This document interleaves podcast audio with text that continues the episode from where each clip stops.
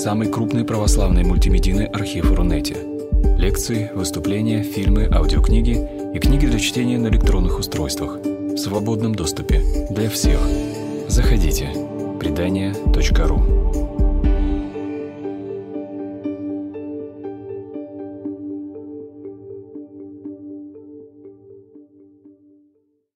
Здравствуйте, э, спасибо э, всем кто пришел. Сегодня мы с вами, нам с вами предстоит некоторый эксперимент.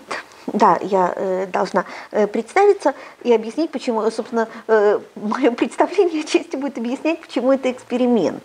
Э, дело в... Меня зовут Светлана Панич, я э, переводчик, кроме того, я филолог, то есть человек, э, привыкший работать э, с художественными текстами. Э, более того, привыкший не только работать с художественными текстами, но и читать эти э, тексты э, медленно, для того, чтобы в попытках понять, что же, собственно, этот текст говорит. И вот такой опыт медленного чтения – мы подумали, что было бы интересно применить к фильму, который вышел ровно год назад. И когда он, как только он вышел, он произвел немало шума в самых разных церковных и нецерковных кругах. Э, почему э, это интересно так посмотреть на фильм, потому что именно на этот фильм, хотя, конечно, очень, многие, очень многое другое хорошее кино, э, хорошо бы э, воспринимать именно как требующий медленного, вдумчивого, внимательного вчитывания текста. А этот фильм оказался невероятно интересным еще и потому, что он, наверное, едва ли не так же сильно, как своими, своими кинематографическими достоинствами, сразил зрителя своей многослойностью своей многоплановостью. И вот если мы вспомним прошлогодние полемики об этом фильме, мы увидим, что они разнятся невероятно. Э, одни люди говорили, что это фильм глубочайший и циничнейший антицерковный. Это клевета, и э, пародия, оговор э, на католическую церковь. По этому поводу было очень много обид. Другие люди говорили, что наоборот, этот фильм мракобесные, мракобесные религиозные специально затея, заказали блистательному режиссеру, пригласили блестящих актеров для того, чтобы втайне протащить э, свои э, некоторые консервативные э, постулаты. Третьи говорили о том, что это вообще фильм не о церкви, а о чем-то э, совсем э, ином. И вот в этом поле мне показалось, когда я смотрела фильм, мне показалось интересным увидеть в нем не некое про или контравысказывание, хотя оно в этом фильме есть увидеть в этом фильме увидеть э, в этом фильме не э, пародию, хотя элементы пародирования в нем тоже есть. И не только перформанс, хотя перформанса в нем очень много, и некоторые перформансы мы просто сегодня увидим. Я покажу, где они, и покажу, что там, что там, как он строится и что там играется. Мне было страшно интересно наблюдать за главным героем. Э, вот все мы помним что э, как первое впечатление от главного героя довольно отталкивающее, так? И помним, что происходит с ним потом. С ним происходит какая-то очень странная метаморфоза. Он, он меняется, не как мы сегодня увидим, он меняется не только внутренне, у него меняется не только риторика, не только речь, он меняется физически. И вот мне показалось интересным, посмотреть на этот фильм как на очень традиционный для европейской культуры 19-20 века жанр, жанр литературный, роман «Воспитание», но рассказанный, рассказанный современным кинематографическим языком. Прежде чем мы, будем, мы перейдем непосредственно к фильму, но хорошо бы вспомнить, что такое роман воспитания. Вот само понятие роман воспитания, бильдунгсроман, появляется в немецкой литературной критике в 30-е годы, и им описывается художественное произведение – о взрослении, эмоциональном взрослении, психологическом, социальном взрослении молодого человека. То есть, проще говоря, э, проще говоря Аболтус, а, а, история о том, как Аболтус э, становится э, зрелой и сознательной личностью. Вот те из вас, кто, это главным образом барышневое чтение, те из вас, кто читал роман Шарлотты Брон, Бронте «Джейн Эйр», вот э, они имели дело с романом воспитания. Те, кто читал э, Дэвид Ке, э, Копперфильд, Диккенса, они тоже имели дело с романом воспитания. Э, обыкновенная история Гончарова – это роман воспитания. И вот таких сюжетов в европейской литературе очень много.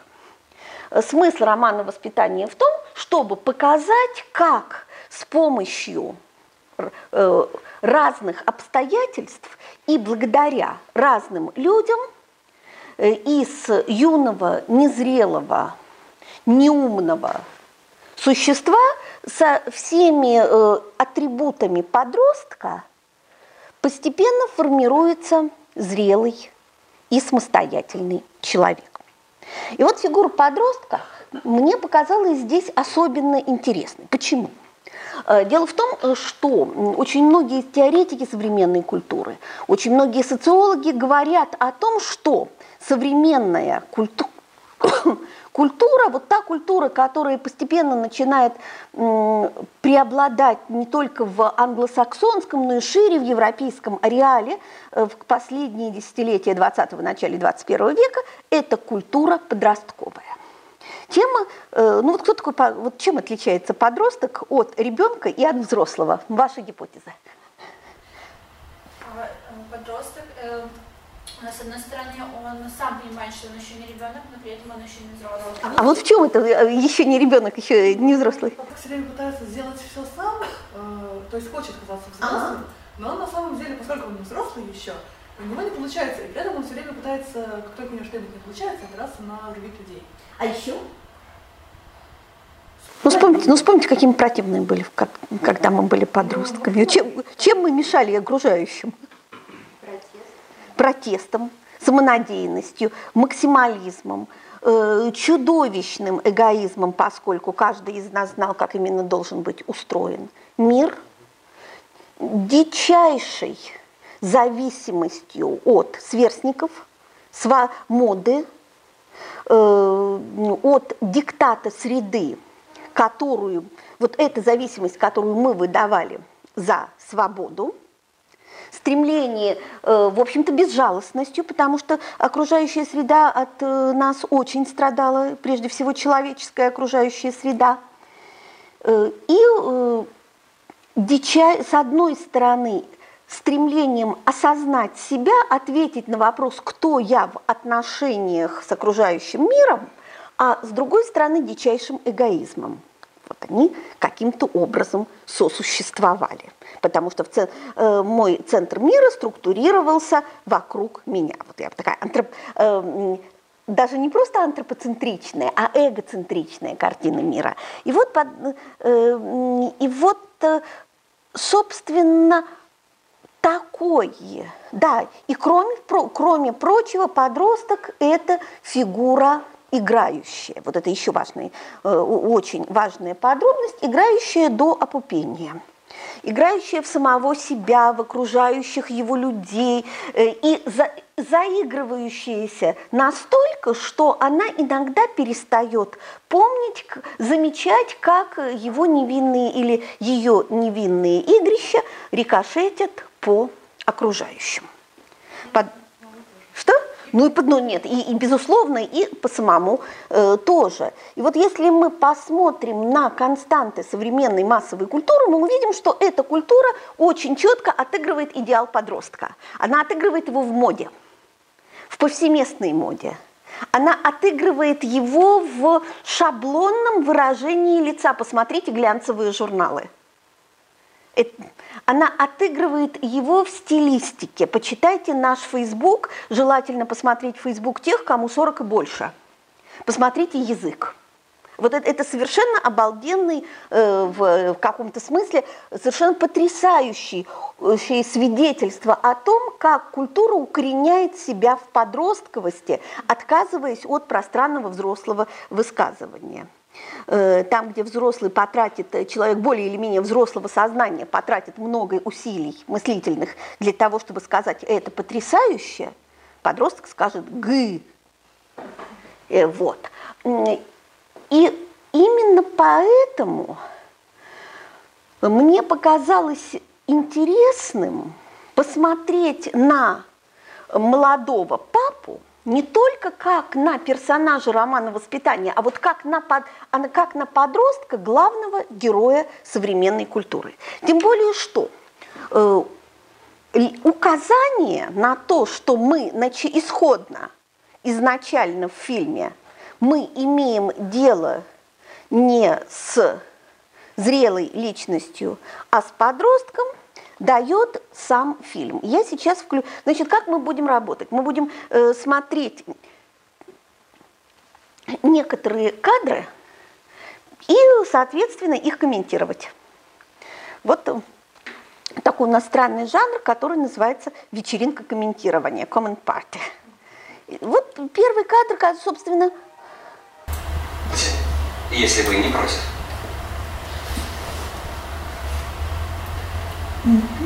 Я чуть-чуть с запасом э, и скажу, с какого, на что обращать внимание. Какая непростительная слабость. Не было никакой... Вот здесь папа встречается со своим учителем. Это третья, э, стоять, это третья серия. Папа встречается со своим учителем Спенсером. Фигуры тоже неоднозначные. Да, кстати, э, коль скоро мы уже начали говорить о фильме, я бы хотела еще одно предварительное замечание сделать. Э, мы, зрители, более или воспитанные на более или менее классической традиции, э, даже, э, скажем, э, такие фигуры, заявляющие принципиально о своем вышибании из классической традиции, как Пелевин. Тем не менее, мы, зрители воспитанные, и читатели, воспитанные на классической традиции, привыкли к тому, что в литературе и в кинематографе бывают отрицательные и положительные герои. То есть мы как бы условно маркируем, этот хороший, этот плохой. А если этот плохой, ну когда же, когда же он станет хорошим? Сложность фильма, о котором идет речь, состоит в том, что в нем нет отрицательных и положительных, абсолютно отрицательных и абсолютно положительных героев. И еще одно важное замечание, которое, то есть мы все время будем иметь дело с фигурами, которые балансируют на грани между этическим и э, внеэтичным, между добром и злом, и весь вопрос и как, собственно, и развитие сюжета полностью будет зависеть от того, что эти фигуры выбирают. И еще одно замечание уже касательно э, романа «Воспитание». В романе «Воспитание» непременно у героя присутствуют не только обстоятельства, которые бросают ему вызов, которые его испытывают, но и, условно говоря, учителя в кавычках, потому что это не только учителя жизни как старшие, но и друзья, те люди, в отношениях с которыми его характер формируется, в отно... люди, в отношении с которыми он отесывается. И вот сейчас первая сцена, э, которую мы посмотрим, это сцена встречи молодого папы, еще он Ленни, еще он ученик Лени Беларда со своим учителем э, Спенсером, богословом, причем не просто богословом, а богословом очень мощной и одной из самых главных э, интеллектуальных школ внутри католической церкви. Спенсер – томист, то есть его воспитывали в традиции святого Фомы Аквинского – Э, Спенсер – это тот человек, который сформировал интеллект Ленина. Более того, это тот человек, который был его духовником. И вот столкнувшись, и вот э, вскоре после того, как уже произнесена эта скандальная речь, после того, как общественность уже упала в обморок и не знает, что, им, что ей делать с новой церковью, э, Лени приходит к своему духовнику за помощью. Почему? Потому что он э, к своему духовнику, к своему преподавателю, э, к отцу за помощью, понимая, что он с ситуацией не справляется. И, собственно, вот этот диалог задает нам некоторую точку отсчета, внутри какой, от какой мы и будем прочитывать дальше роман «Воспитание». Э, фильм как роман «Воспитание». Прошу. Никакой необходимости вытаскивать на свет Божий нелепости из прошлого. Нужно было лишь улыбнуться и поприветствовать толпу. Я не улыбаюсь и не приветствую. Неужели все годы, что ты у меня учился, прошли абсолютно впустую? Они научили меня думать за себя. А? И это все ты придумал самостоятельно? Настроить против себя каждого христианина и журналиста в мире в первую же неделю пребывания в должности папы? Это тоже часть моего замысла. Какого замысла?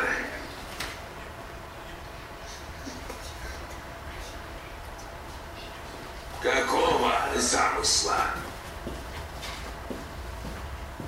Отсутствие есть наличие. Это основа загадки. Загадки, которая будет центром моей церкви. Загадка – это нечто серьезное, а не какая-нибудь маркетинговая стратегия. Люди должны понять, что поиски Бога требуют жертв и страданий.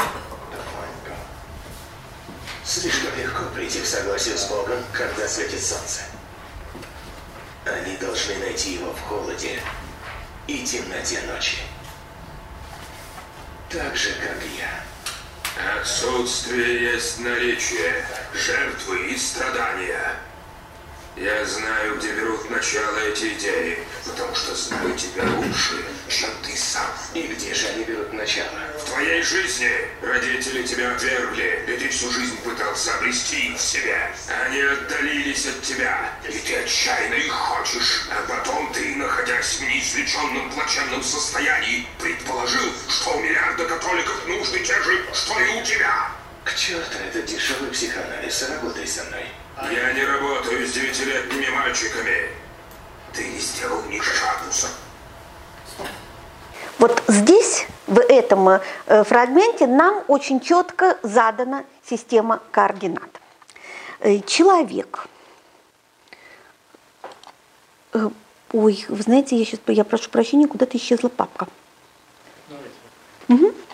Сейчас человек, о котором мы уже знаем, спасибо, э, как о фигуре пререкания, э, то есть фигуре эпатажной, человек, который в буквальном смысле готов пройти по головам, собственно, это и открывает его первый, и открывает его сон. Перед нами не просто э, гора младенцев, то ли вифлеемских, то ли трудно сказать каких, но и слепок с одной, э, реплика с одной из барочных картин, которые будут появляться затем.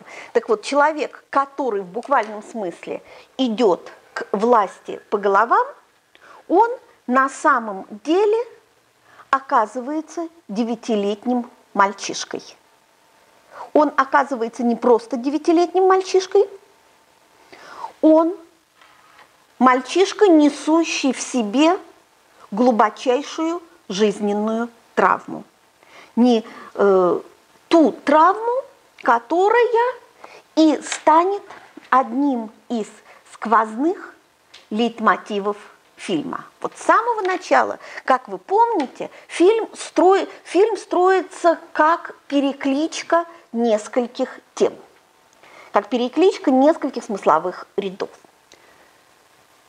Поверхностный слой – это история папства внутри весьма сомнительной компании в Ватикане, причем компания, э, почему сразу мы можем снять подозрение о том, что этот фильм сатира?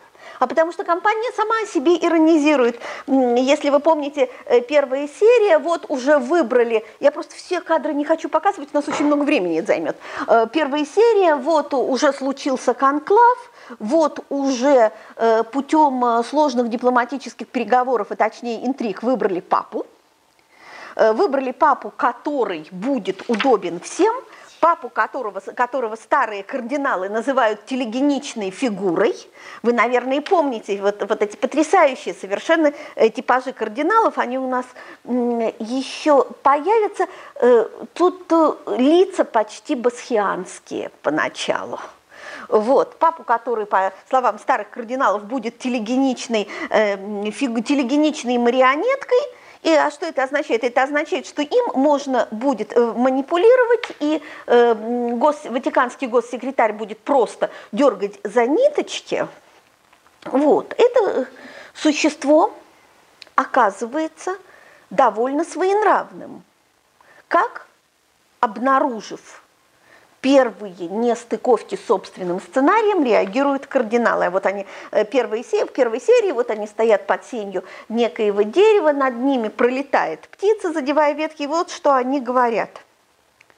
Смотрите, Святой Дух улетает. Здесь, э, отвечает другой, здесь в Ватикане Святой Дух – это одно из имен Ваела – это э, госсекретарь, в скобках замечу, это сама по себе очень сложная и очень красивая фигура. Одна из э, совершенно замечательных режиссерских э, находок. Да, да, это, это поразительная совершенно фигура. Вот если будет время, мы немножко о нем поговорим. Он прекрасный. Вот как раз свидетельство о том, э, что, э, что каждый человек э, представляет собой больше, чем два цвета. Ватикан очень... То есть вот у нас есть поверхностный слой, это история о том, как папа, а, история о такой странной папской фигуре, какая пытается нарушить основанный Иоанном Павлом II порядок в Ватикане. Почему Иоанном Павлом II? Потому что вот помните, наверное, в девятой серии, когда э, э, молодому, когда уже уставшему от самого э, себя папе является, сейчас я найду э, этот кусочек, вот, вот как интересно здесь, что? А это да? Да, вот э, в ту минуту, когда он задумывается о своем призвании, ему является собор всех пап. И в последнем в этот собор входит фигура, невероятно напоминающая папу Иоанна Павла II, даже внешне. Э, Причем эта фигура э, все папы стоят за ним как воплощение церкви, но не просто как воплощение э, церкви, но и как ее предание. Это епископ э, Николай, святой Николай, чей э, праздник, э, в общем-то, вспоминается завтра.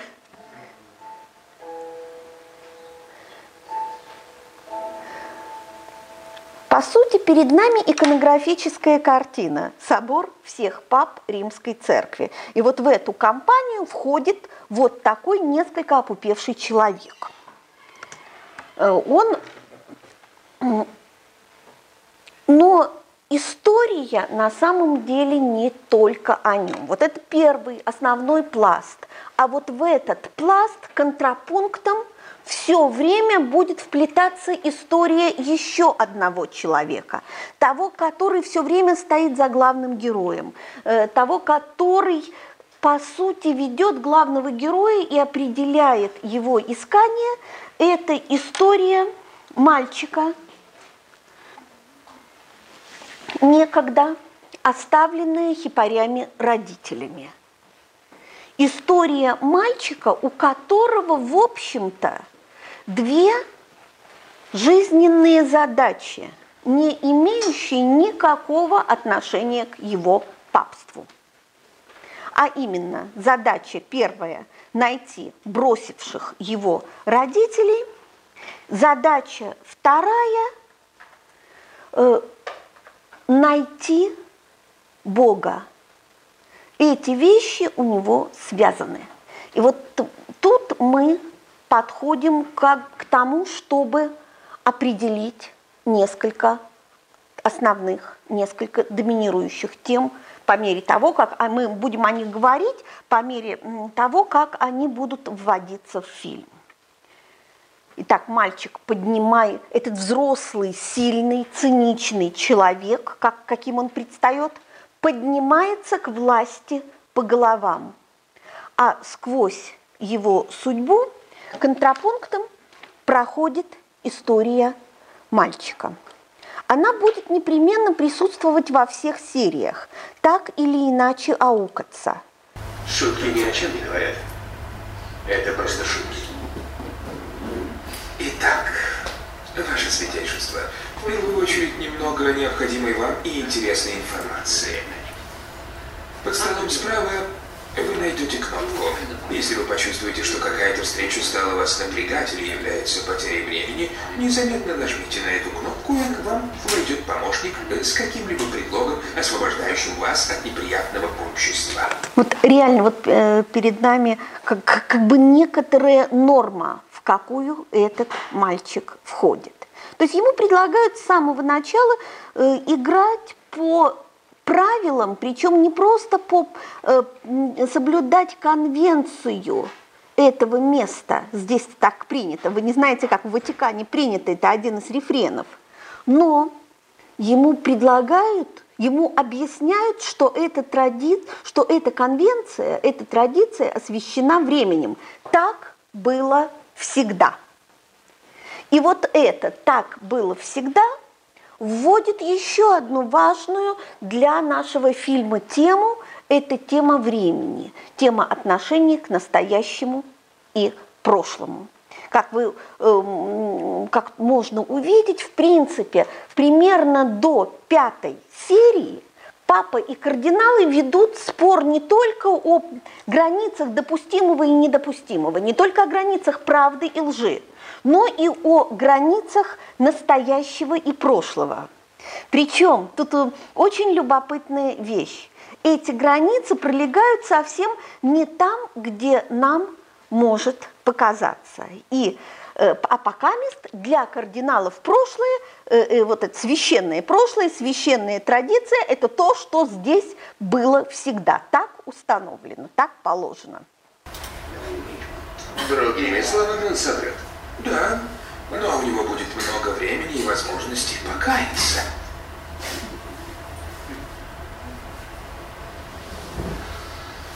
Что ж, Ваше Святейшество, если вы не против, я бы хотел начать с наших приоритетов.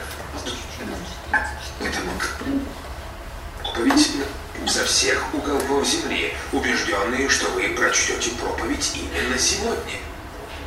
Мы приложили все усилия, чтобы их успокоить, но в то же время, Ваше Святейшество, с сожалением могу сказать, что отложить удалось только на один день. Завтра идеальный вариант. Это была самая большая проблема. Самая большая проблема в том, что мне очень нужна чашка американского кофе. Сделайте мне ваше преосвященство. Конечно. А мы че? Я не его просил. А вас? А вот как вы думаете, зачем нужен вот этот диалог? Вот зачем нужен вот этот ход? Почему папа, э, почему э, только что избранный, и посмотрите, какой жесткий физиономически, какой высокомерный, какой прямо стоящий – но не просто прямо стоящий, а превозносящий себя. Папа, как вы думаете, а зачем, почему он настаивает на том, чтобы кофе ему приготовил не тот, кому положено приготавливать веками, а вот э, э, госсекретарь? Это власть, установка своей власти. Очень хорошо. Э, это не, просто установ... это не просто установка своей власти, это чистое подростковое помыкание родителями. Мы помним, что изначально герою 9 лет. Нет, ты сделай. Точно так же, как любой маломальски, э, любая маломальски незрелая подростковая особь будет испытывать взрослые границы.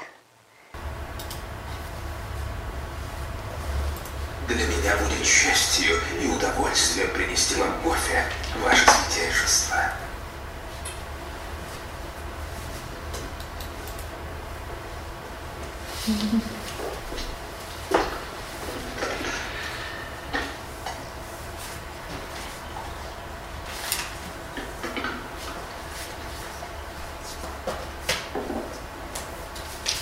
Спасибо, Ваше Преосвященство. Это мой долг, Святой Отец.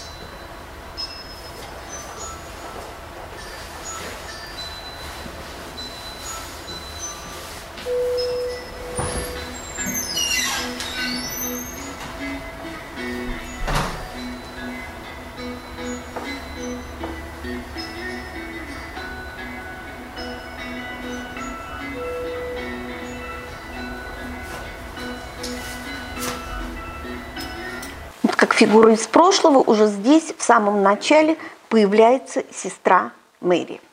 Сестра Мэри – это э, монахиня, которая воспитала Лени и его друга Эндрю, когда их родители оставили в приюте.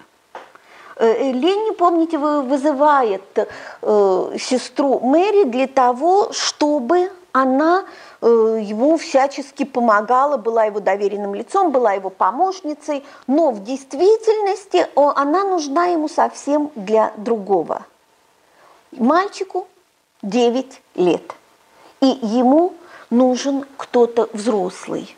Но не просто кто-то взрослый, а тот взрослый, с которым бы он мог э, делиться тем сквозным переживанием, которое, какое проходит через все его действия, через все его поступки. И если в первой серии это переживание только намечено, то во второй оно уже приобретает тот образ, вот сейчас мы посмотрим.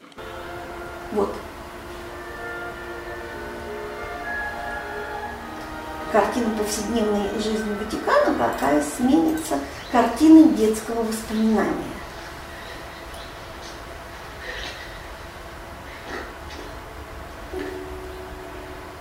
Нет. Вы сестра Мэри? Никогда не называй меня сестрой Мэри. Зови меня Ма. Ладно.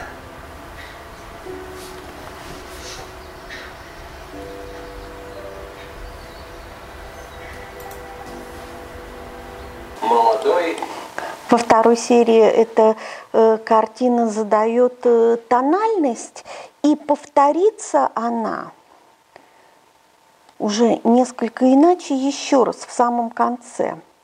Нет, я, вы знаете, просто сейчас я не, не хочу на это тратить время. Э, я могу только, э, давайте я лучше вот буду словами, а если получится, э, получится попадать сразу, буду показывать. Так вот, вот этот образ мальчика, которого оставляют родители, образ мальчика, который теряет родителей и а все, что от них остается, это трубка, какую ему отдают на хранение память об отце. Образ мальчика, который очень надеется, что вот сейчас он обернется, и родители его еще увидят, и когда он оборачивается, ничего не происходит, будет, как мы в дальнейшем, как мы сейчас увидим, проходить через всю, э, через весь фильм.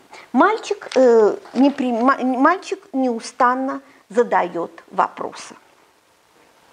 Мальчик поначалу довольно требовательный. Он требователен и по отношению к миру, и по отношению к людям. Он требователен, но требователен так, как может быть требователен только недолюбленный подросток. Причем подростковость в нем проявляется постоянно. И вот в этом смысле я хочу, чтобы мы посмотрели еще одну серию, вернее, вернее еще один фрагмент. Очень юн возглавил архиепархию Нью-Йорка. Стал как... Спенсер всегда предпочит. Его волнует... Амарилла, штат Техас. Вот, вот, э, вот эту сцену, э, сцена, которая э, следует сразу за э, первыми попытками папы войти в папскую власть и э, предшествует э, первому знаку этой власти, а именно папскому слову. Как известно, э, как мы помним, после первой встречи с кардиналом э, Ваелло папа о чем просит?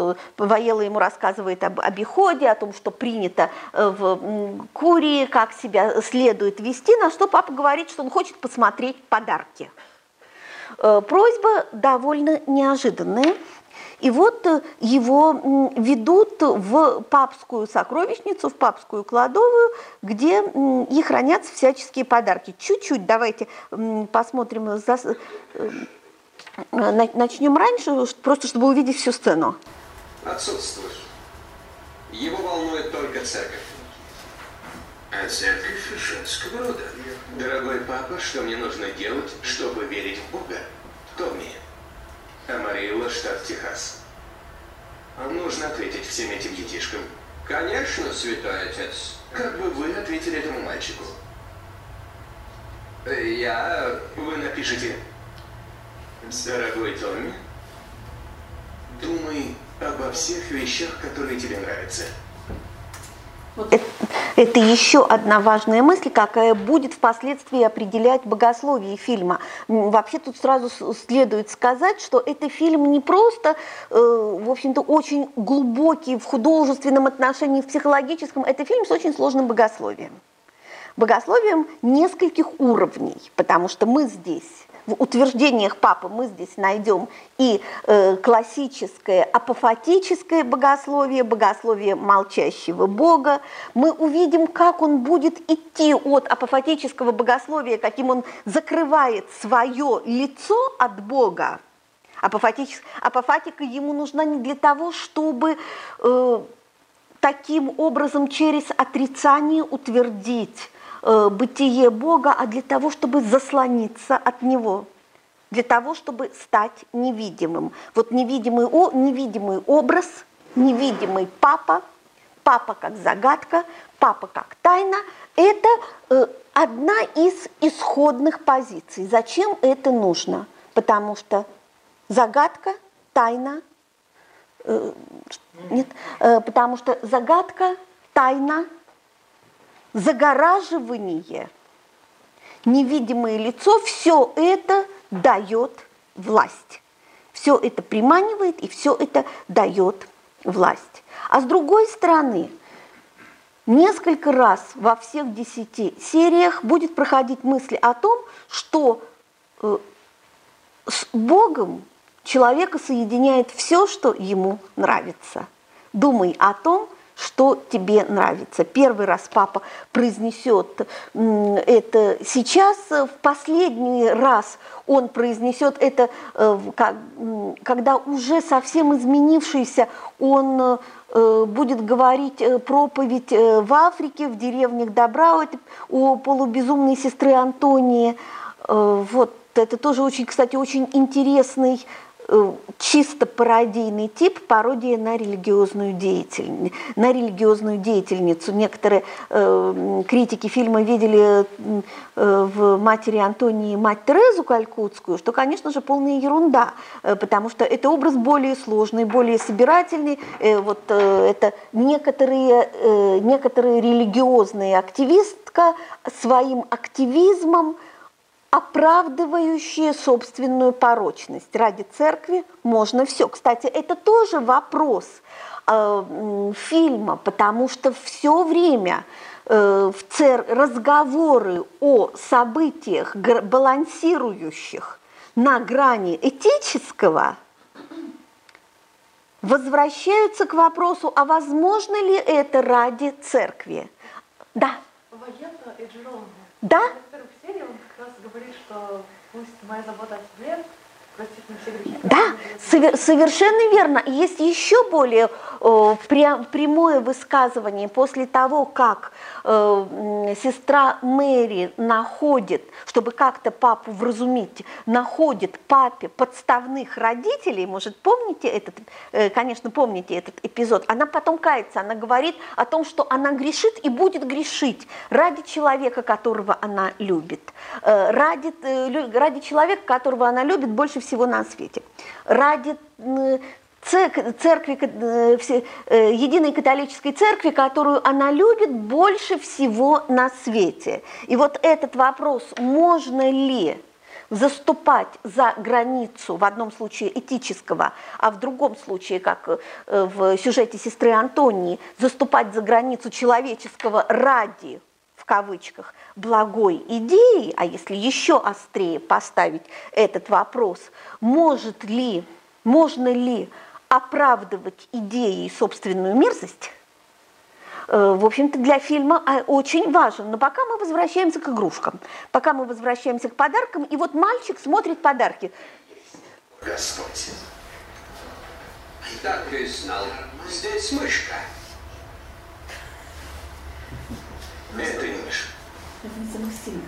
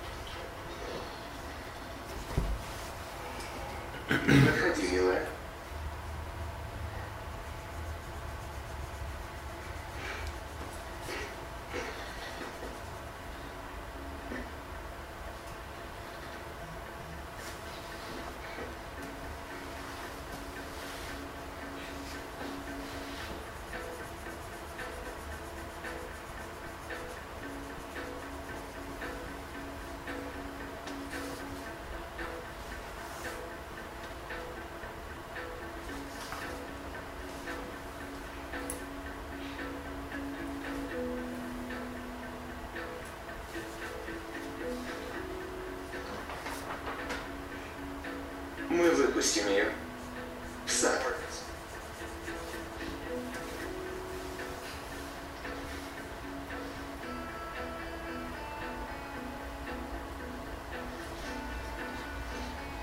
Вы всегда будете преследовать меня? Вот этого момента, буквально следующей фразой, появится новая легенда о папе.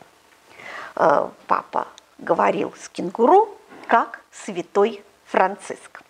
Здесь длина, и здесь будет, здесь войдет еще одна очень важная для фильма тема. Первое слово «святой» в, применительно к папе произносит сестра Мэри. Когда ей сообщают, что папа, в общем-то, не совсем адекватен по э, рамкам Ватикана, она говорит, что папа святой. В следующий раз о нем будут говорить, что он святой, как э, святой Франциск, потому что м, ему каждая скотина повинуется, в частности кенгуру. И в данном случае, и вот э, тут сразу скажу, что чуть позже, это вторая, да, э, чуть позже в той же серии мы увидим, что кенгуру станет для папы еще до того, как он увидит людей, первым ближним. Он, э, помните, наверное, эту сцену, когда папа идет по э, ночному Ватикану, и из-за кустов высовывается кенгуриная морда, и между ними возникает тот диалог, какой невозможен между людьми. Папа протягивает ей руку и говорит «джамп, прыгай, джамп». И именно уже пройдя целую серию испытаний, именно от убийства кенгуру, помните, папа видит убитого зверя на ступеньках, именно убийство кенгуру станет той утратой, в череде утрат, той последней утратой, э, какая, какую можно бы назвать одной из реперных точек э, его биографии, та утрата, после которой закомплексованный, недолюбленный, наглый подросток постепенно станет взрослым. А пока подросток э, делает э, все, чтобы изо всех сил э, взрослых эпатировать. Чем он их эпатирует? Прежде всего собственной исключительностью. Да, у большой медведицы. Чуть-чуть опережу. Пока что вот э, они сидят э, на крыше, э, Дон Тамаза, вековечный исповедник Ватикана. Исповедник Ватикана – это такая фигура, которой все ватиканское духовенство время от времени приходит на исповедь. То есть это человек, который выслушивает все и, в принципе, все должен забывать. Папа вменяет Дону Тамаза в э, обязанность не просто исповедовать духовенство, но и стучать папе. Но и доносить папе, и тем самым изъявлять свою лояльность. То есть, казалось бы, он в этой ситуации действует исключительно в рамках конвенции. Он принял правила игры. Он э, стал одним из элементов сложной интриги. То есть он поступает как взрослые, но дальше между ними происходит вот какой диалог. Они смотрят на небо. И папа и э, Дон Тамаза спрашивает о Боге. Спрашивает, а где же Бог? Вот где дом Божий? Дом, где дом Божий? Дом Божий. Какой он? Половина дублица, даже чуть-чуть раньше. Ну, что-то интересное так.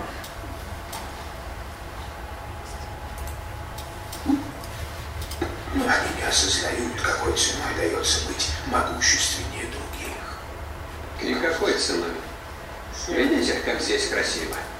Для этого нужно узнавать что-то раньше всех. Прекрасно.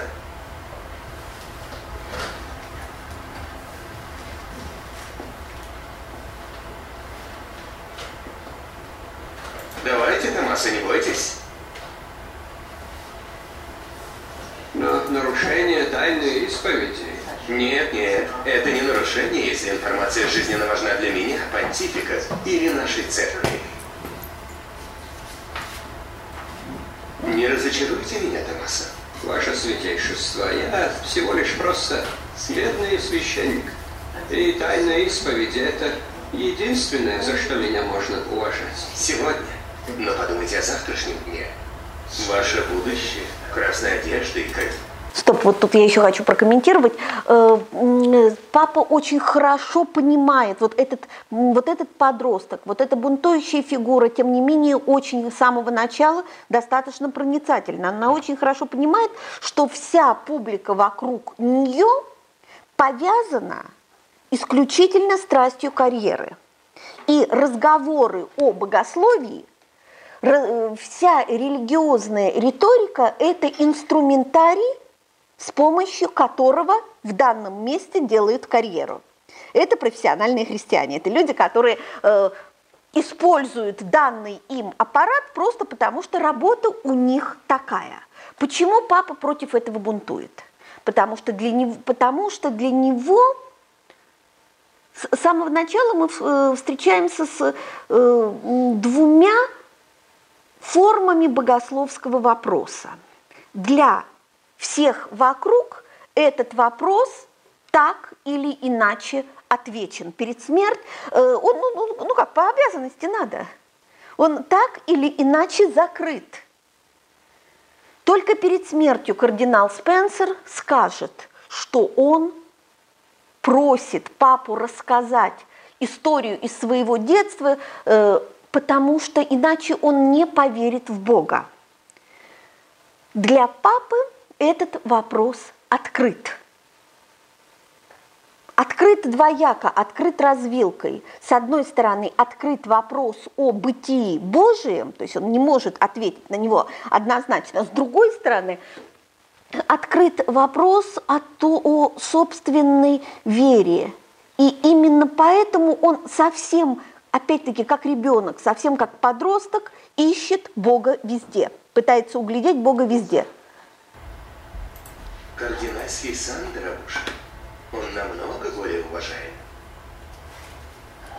А что, если нас кто-то услышит? Здесь нас слышит только он. Кто знает, где он? Давай, у большой медведицы. Вот где дом Божий. Дом Божий. Какой он? Половина дуплекса с личным бассейном. Давайте же, расскажите мне людские грехи. Ну,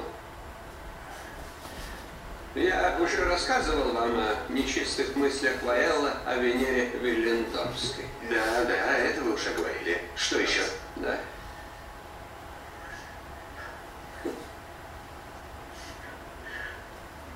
Нет, ничего. Кардинал Агиры сегодня спародировал вас, ваше святейшество. Все смеялись. А вы?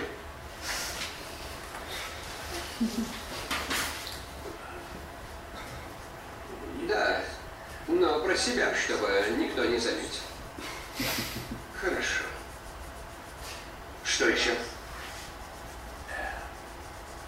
Всем интересно, кем вам приходится сестра Мэри и что она здесь делает. Что еще?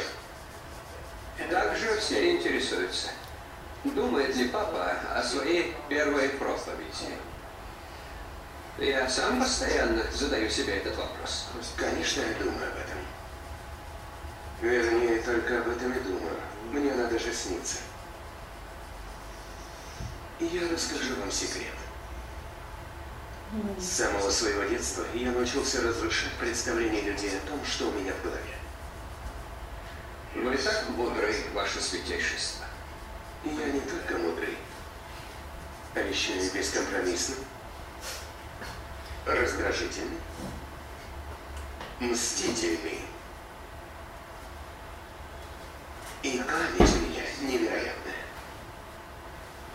А теперь ну, я хочу исповедаться. Ладно, пойдемте вниз и... Нет, здесь. Перед домом Господа. Хорошо. In nomine Patris et Filii et Spiritus Sancti. Господь, моя совесть ни в чем меня не винит. Потому что ты не веришь, что я способен раскаяться. И поэтому я не верю в тебя. Стоп. Вот здесь э, еще одна стартовая точка для дальнейшего развития образа. Папа, который говорит, что он не верит в Бога. Он говорит, как вы думаете, почему он об этом говорит? Ну, я думаю, это тоже какой-то такой троллинг. Троллинг. А скажите, пожалуйста, э, почему ему нужно непременно а, здесь, потом при встрече с премьер-министром Гренландии, когда он расспрашивает о том, что находится под вечной мерзлотой, и э, говорит, э, э, и когда она та отвечает о том, что ну, никто не знает, что под ней находится, он, он э, перебивая ее, уточняет, что думает, что там под- находится Бог. Э, почему в, еще в очередной беседе с Доном Томаса он говорит о том, что Бог переселился, и он теперь живет не у большой медведицы, не в дуплексе с бассейном, а в убогом жалком доме, где ему душно, где ему страшно. Вот что стоит, кроме, что кроме троллинга стоит за этим? Вот, вот как вы считаете, ш- Что это за высказывание? Ну, он сейчас сказал, что он старается разрушить э, представление людей о себе. Э, только ли представление э, людей о себе? Какое это представление? Вот исходное представление какое? Чего люди ждут? Ну, разное. Кто-то ждет святости, кто-то ждет борьбы за власть. И, ну, вот этот образ этого деспота и самодура. Очень хорошо. Она последовательно их опровергает. Может, хочет разрушить людей о Боге. Замечательно. И представление людей о Боге тоже. А еще что? И привлечь и это тоже, а и, и вот хорошо, и разрушить представление людей о Боге, и привлечь внимание Бога к себе. А что еще? Э, кто так, вот что отличает фигуру папы в католической церкви? Что это за фигура? Э, э, это глава церкви. Так. Э, который может э, менять ее догматы. Да, совершенно верно. Это фигура, которая и обладает исключительным прерогативным правом говорить экс-катедра, то есть э, с э, места власти о вере и морали. И любое высказывание экс-катедра о вере и морали по определению считается не непогрешимым, это неправильный перевод, а инфалибелис, то есть безошибочным. По умолчанию это фигура, которая знает все. И вот здесь папа вводится совсем новое представление о папе. Он э, разрушает, помимо всех тех стереотипов, которые вы назвали, он разрушает еще один. Я ничего не знаю я человек, который обладает кучей пороков, раздражителен, мстителен и так далее, но при этом я ничего не знаю, я не верю. Что ты можешь спасти меня от самого себя? Святой Отец, что вы хотите сказать? Мир рухнул. Угу. Устоявшаяся картина рассыпалась святой, а я не верю, что ты не можешь спасти меня от самого себя. Что я не верю в Бога, Томаса. Как же так, святейший Томаса, Томаса? Я пошутил.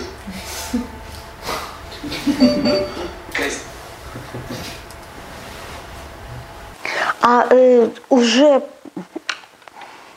а, э, чуть э, позже, это третья серия, мы находим еще одно э, такое же исповедальное слово. А, да, тут еще один очень важный момент. Поначалу папа как будто перечеркивает э, даже какие-то вещи для церкви совершенно безусловные. Он приходит на исповедь и говорит, а я исповедуюсь в том, что моя совесть меня не осуждает. Это опять-таки установка подростка. Мне не в чем каяться. Ребенок, ваш... Я епископ. Я уже занята. Я епископ Беллуна. Но говорю от имени всех епископов Италии и... Что вы делаете? Э, лучше все-таки, чтобы не отнимать э, чтобы не отнимать время, я э, перескажу это своими словами. Вот он уже после того, как произнесено это, то, то сокрушившее обескуражившее весь мир слово, говорит о том, что он сам богоравен, он сам себя озаряет. Помните, наверное. То есть он, по сути, произносит абсолютно даже не, богобор, э, не, даже не богоборческий. Это даже не кощунственный текст. Э, подобное, это, это вызов – который брошен не только устоявшимся представлением Курии, это вызов, который брошен всей религии. То, что произошло, э, произошло, пожалуй, самое страшное. Ватикан – это теократическое государство. Теократическое государство, которое живет в теоцентрической картине мира. Из теоцентрической картины мира теос выдвинут – убран куда-то на периферию, и внутри нее поставлен, э, внутри нее себя поставил человек. Это производит сокрушительное впечатление, но картина не будет дополнена, если мы с вами не вспомним, что след будет следовать после этого. После этого папа уходит к себе в, кель, в комнату, уходит в себе, к себе в комнату во двор, э, в папском дворце, становится на коленях перед кроватью и, раскинув руки, начинает отчаянно просить прощения. Помните эту сцену? Просить прощения, так как это э, может э, сделать только испуганный ребенок. Подросток, который с одной стороны откликается на вещи живые, с другой стороны он вынужден играть во взрослые игры, но не просто играть во взрослые игры, а играть в, э, на, играть навязанную ему роль, постоянно ее утрируя по принципу «хотите, получите», просили «получите, вы хотите жесткого папу, вот вам». И тут появляется предмет, вокруг которого так или иначе будут вращаться три, э, как минимум первые три серии, тут появляется предмет по имени Тиара. Папская тиара, которая хранится в Вашингтоне и без которой папа категорически отказывается обратиться к э, кардинальскому конклаву. А пока тиару, э, зачем нужна тиара? Когда, собственно, э, мы не знаем, вот тут очень интересно в этом фильме еще и вот что. Он в каком-то смысле вне историчен, поскольку действие происходит в 20 веке. Это очевидно. По всему очевидно, это конец 20-го, начало 21 века. Но почему-то церковь но, но почему-то сестрицы стирают белье по-прежнему в каменных, э, в каменных э, емкостях, э, находящихся в Ватика, вокруг Ватиканского дворца. Почему-то служат э, и э, приветствуют народ папа по латыни, причем э, даже при том, что он латынь не очень хорошо знает. Он, произ, он произносит «Ава Мария Грация Плена» с ошибкой. Он произносит вместо fructus ventris tua, тую он, fructus ventris tui, он произносит fructus ventrus tu. Э, вот. К чему вот эта намеренная э, архаизация? То есть, получи, насколько я понимаю, насколько я могу предположить, таким образом режиссер пытается создать образ создать картину церкви как чего-то, находящегося вне времени. То есть у нее нет конкретной хронологической привязки. Она не, у нее как будто в риторике уже случился Второй Ватиканский собор, а в жизни еще не случился. Э, папа же утрирует этот, э, эту картину почти до предела. Традиция на, э, появляться на людях в тиаре окончательно уходит из церкви после Второго Ватиканского собора, но до этого, уже в промежуток между Тридентским и Ватиканским собором, она постепенно, постепенно, постепенно сходит на нет, и э, Тиару отправляют в Вашингтон, откуда по требованию папы ее должны привести. Зачем ему Тиара? Не только для того, чтобы тем самым затвердить свою э, верность консервативным образцам, но Тиара ему нужна как элемент некоего действия. Однако прежде, чем это э, действие будет э, совершено, папа тщательно планирует следующее действие, планирует еще одно действие. Это его проповедь. Та самая проповедь, которой ждут все. Та самая проповедь, которая, по мнению, э, которая должна так или иначе заявить о позиции церкви, э, заявить о позиции, папы, о позиции папства. И вот этот фрагмент, я думаю, нам имеет смысл посмотреть подробнее. Мы помним, что главным условием проповеди папа ставит произнесение ее в темноте. Так? Зачем? Не только для того, чтобы придать своему образу, э, некую, а, а, покрыть свой образ ореолом таинственности, но и для того, чтобы тем самым как бы бросить вызов всему предшествующему церковному либерализму. В другом месте э, этот вызов прозвучит и дальше, э, когда он будет сообщать кардиналам о том, что теперь закрываются все окна. Э, тут, э, как, как известно, Второй Ватиканский собор начался с того, что папа Иоанн XXIII подошел и распахнул все окна в том, э, в том помещении, в котором находился собор. Тут в окнах, в окнах хлынул воздух и свет тот новый образ, который пытается в ответ на ожидание, мол, хотели, получите, э, предложить бунтующий подросток, он полностью перечеркивает, э, условно говоря, массовую церковь. Он не просто ее отменяет и пытается настоять на своем, но давайте посмотрим, что происходит.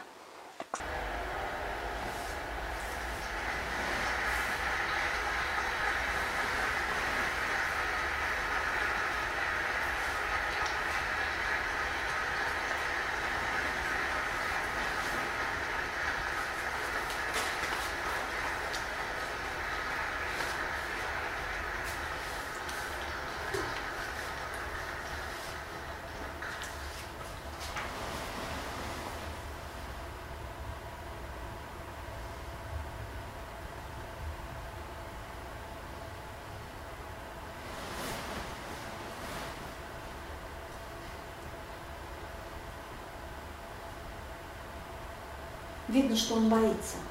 Видно, что он волнуется. Вот посмотрите, вот тут хорошо видны психианские лица.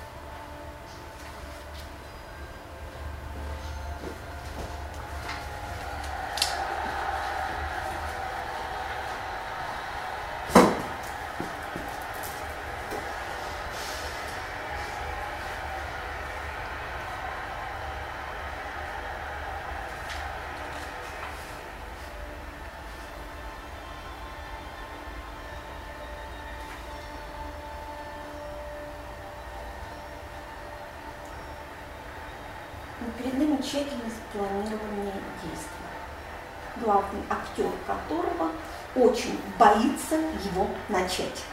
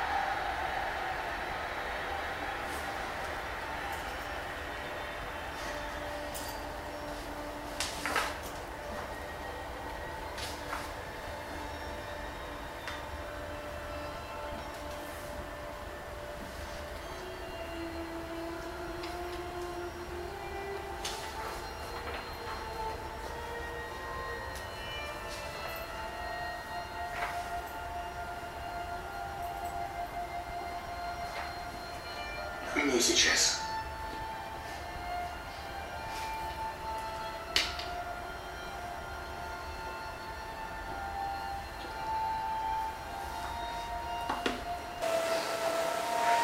Обратите внимание на то, как он идет. Вот буквально несколькими кадрами раньше перед нами был достаточно самонадеянный человек, который унижал стариков. Э, мы помним, как он обошелся с несчастным кардиналом Озелинцем. Э, кстати, вот тут любопытная вещь. В кардина... кардинальские имена так или иначе маркируют все католические страны Европы. Ваела, на, на что, а к чему отсылает кардинал Ваела, это понятно. Кардинал Озелинц это отсылает кардиналу Озелиншу, это один из латвийских кардиналов. Вот если посмотреть имена, то мы увидим, что практически вся католическая Европа так или иначе означена именами. Вот сейчас идет человек, который смертельно боится. Ваше святейшество. А если бы вы были святы? Гутьеррес.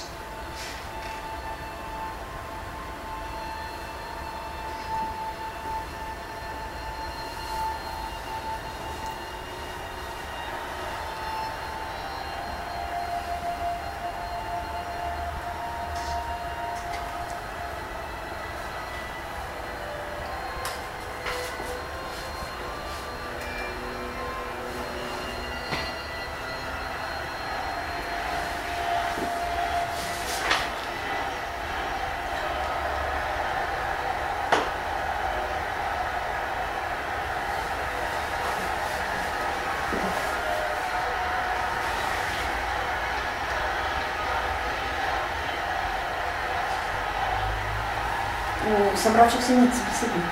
Они не видят лица.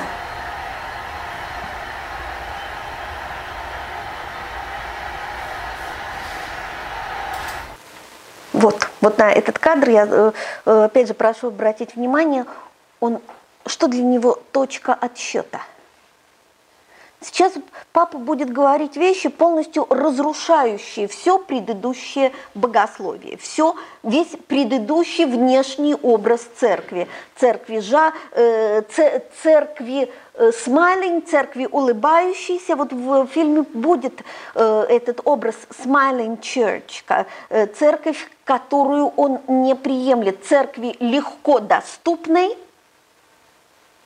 но точка отсчета – это вопрос ребенка о Боге. Это его собственный вопрос.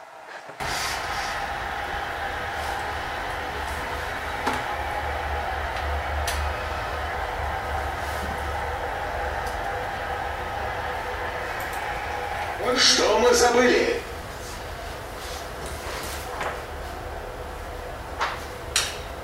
Что мы забыли? Здесь нужен снова комментарий. Мы помним, как начинается фильм, э, с чего начинается первая серия, проповедь, которую ему э, снится папе, начинается с того же вопроса. Что мы забыли? И мы помним, как папа на него отвечает. Мы забыли, э, мы забыли, как мастурбировать, мы забыли, как венчать однополые семьи, мы забыли, как давать людям свободу развода. То есть мы забыли радость всего, что объявлено католической церковью грехом. Что объявлено вообще церковью, что э, объявлено э, церковью грехом. И э, любопытно, как на это реагируют э, кардиналы. Они в буквальном смысле теряют рассудок. Кардинал Ваела говорит, ты покончил с Богом. То есть ты отменил систему запретов – то есть ты покончил с Богом. На что папа вас не отвечает, я с ним не покончил, я с ним только начал. То, что сейчас прозвучит, полностью переворачивает его проповедь во сне. Хотя начинается с тех же вопросов. Мы забыли Бога. Вы, вы забыли Бога.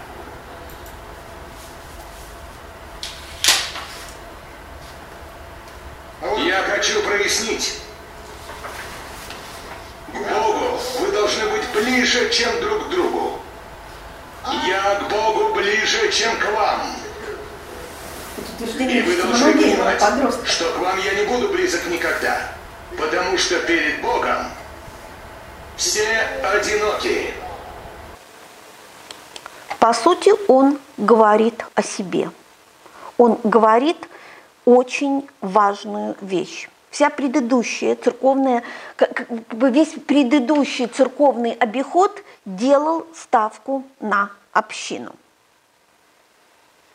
Мысль о том, что перед Богом все одиноки, встречается э, у, в святоотеческой традиции, а также она встречает, э, вот э, мы находим там образ полета единого к единственному, а также она встречается у личности, которая для молодого папы очень авторитетна. Он эту личность цитирует, хотя к богословию она никакого отношения не имеет. Этот образ встречается у Иосифа Бродского – когда тот говорит о частном человеке, стоящем перед Богом. Папа процитирует Бродского, но в другом контексте. Он вспомнит о э, Бродском, когда будет э, посылать несчастного кардинала Озелинша на Аляску и говорить о, говорить о красоте холода. Второй раз он повторит эту цитату уже совсем цинически, совсем издеваясь в самом конце, когда будет посылать несчастного педофильствующего кардинала, э, педофильствующего кардинала кардинала Кетлера, которому ему жалко. Но он снова оглянется на близкий для него литературный авторитет. Кстати, э, попутно в скобках, у меня все, э, так получается, что очень многие вещи приходится говорить в скобках. Попутно в скобках замечу, что у папы очень интересный художественный и культурный контекст. Он мало того, э, что достаточно хорошо знает современную литературу, он э, устраивает э, своей э, даме, даме которая впоследствии, гарвардской собеседнице, даме, которая впоследствии станет его пресс-секретарем, совершеннейший экзамен по современной культуре, кто самый почитаемый, кто самый известный художник, кто самый известный рок-звезда и так далее, и так далее. И оказывается, и дама экзамен не сдает. То есть получается так, что с одной стороны культурно человек очень прочно стоит в настоящем, с другой стороны и он, и он сам говорит, что он и есть настоящее. Он сам говорит, что настоящее смотрит сквозь э, две точки его глаз. С другой стороны, он просили получить, и вот вам тиара, вот вам спектакль о прошлом. Он старательно отыгрывает прошлое, а с третьей – он кричит о себе, он кричит о своем одиночестве. Мне нечего сказать тем, у кого есть хотя бы малейшие сомнения насчет Бога. Я могу лишь напомнить им о своем презрении и их несчастности. У меня нет доказательств существования Бога. Это вы должны доказать, что его нет. Вы способны доказать, что Господа не существует?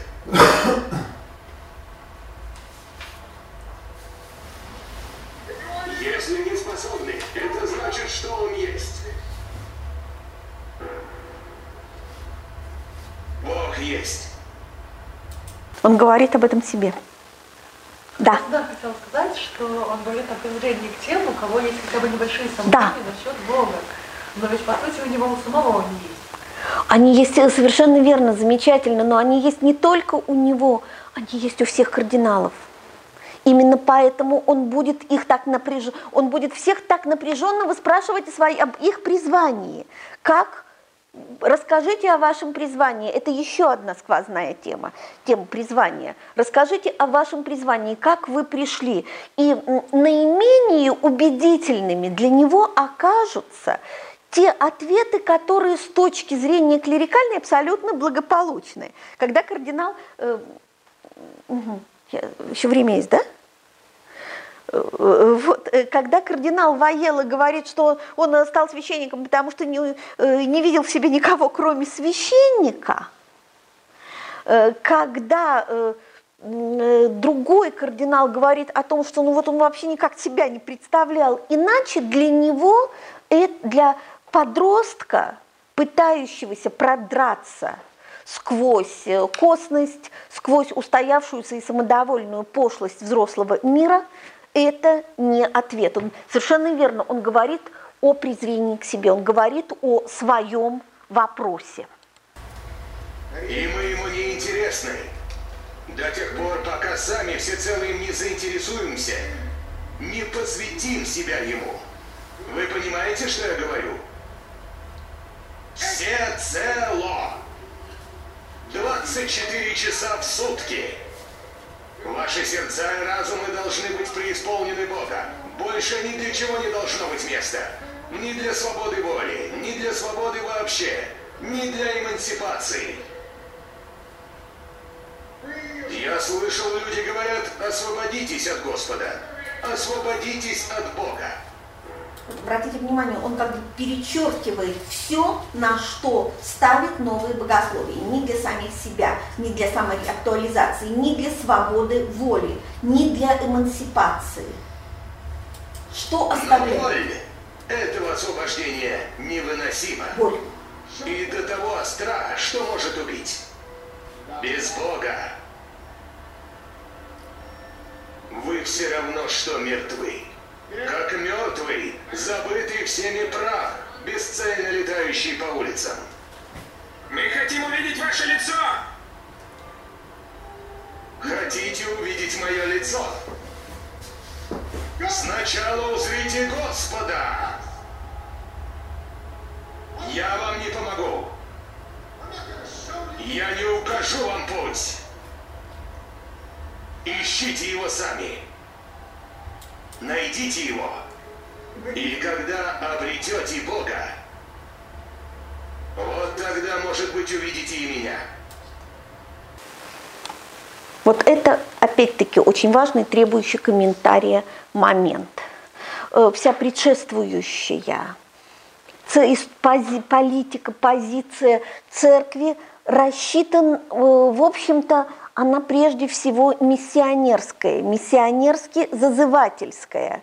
Миссионерство как перформанс со знаком плюс. Мы делаем, э, собственно, и я думаю, что отчасти в православной церкви этого очень много. Мы делаем все для того, чтобы в церкви было, простите, я употреблю ненавистное мною слово, но здесь оно э, очень уместно, мы делаем все для того, чтобы в церкви было комфортно.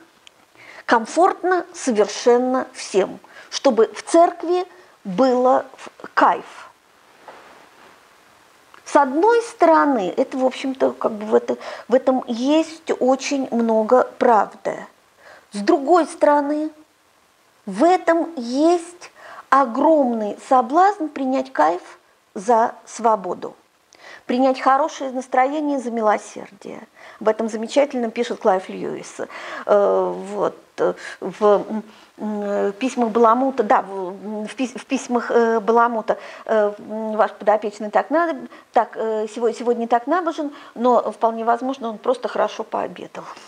Э, Вот, э, принять э, хорошее настроение за милосердие, э, принять фантазии за духовный порыв. По сути, пап, по сути, папа разбивает ту традицию, в которой совершенно удобно всем. Удобно э, кардинальской кампании, поскольку она не требует особого, эта традиция не требует особого напряга. Удобно тем, кто приходит в церковь, поскольку им э, поскольку ничего радикально не требуется менять. И, наконец, эта традиция в конечном счете замыкается на реальном, на э, главном э, проводнике. Вот как, как разные лампочки замыкаются на главном проводнике, она замыкается на одном человеке, на папе. Вот обратите, пожалуйста, вспомните, я не буду сейчас уже к этому кадру возвращаться, вспомните, как, как э, едет э, ита- та- итальянская толпа на встречу с папой. Она едет на, на веселье. Она едет на э, такое вот радостное, бурное действо. Ей же предлагают перформанс со знаком минус, то есть абсолютному плюсу противопоставляют абсолютный неприемлемый минус. Но в этом чудовищно безжалостном, чудовищно ригористичном минусе, да, папу я чуть-чуть промотаю назад, просто чтобы мы еще послушали. Бесцельно летающий по улицам. Мы хотим увидеть ваше лицо! Хотите увидеть мое лицо? Сначала узрите Господа! Я вам не помогу. Вот, церковь мы переста- Он говорит о другом опыте церкви. Церковь меняйка. Церковь нечто иное, огромное, страшное, потому что он знает об этом изнутри себя.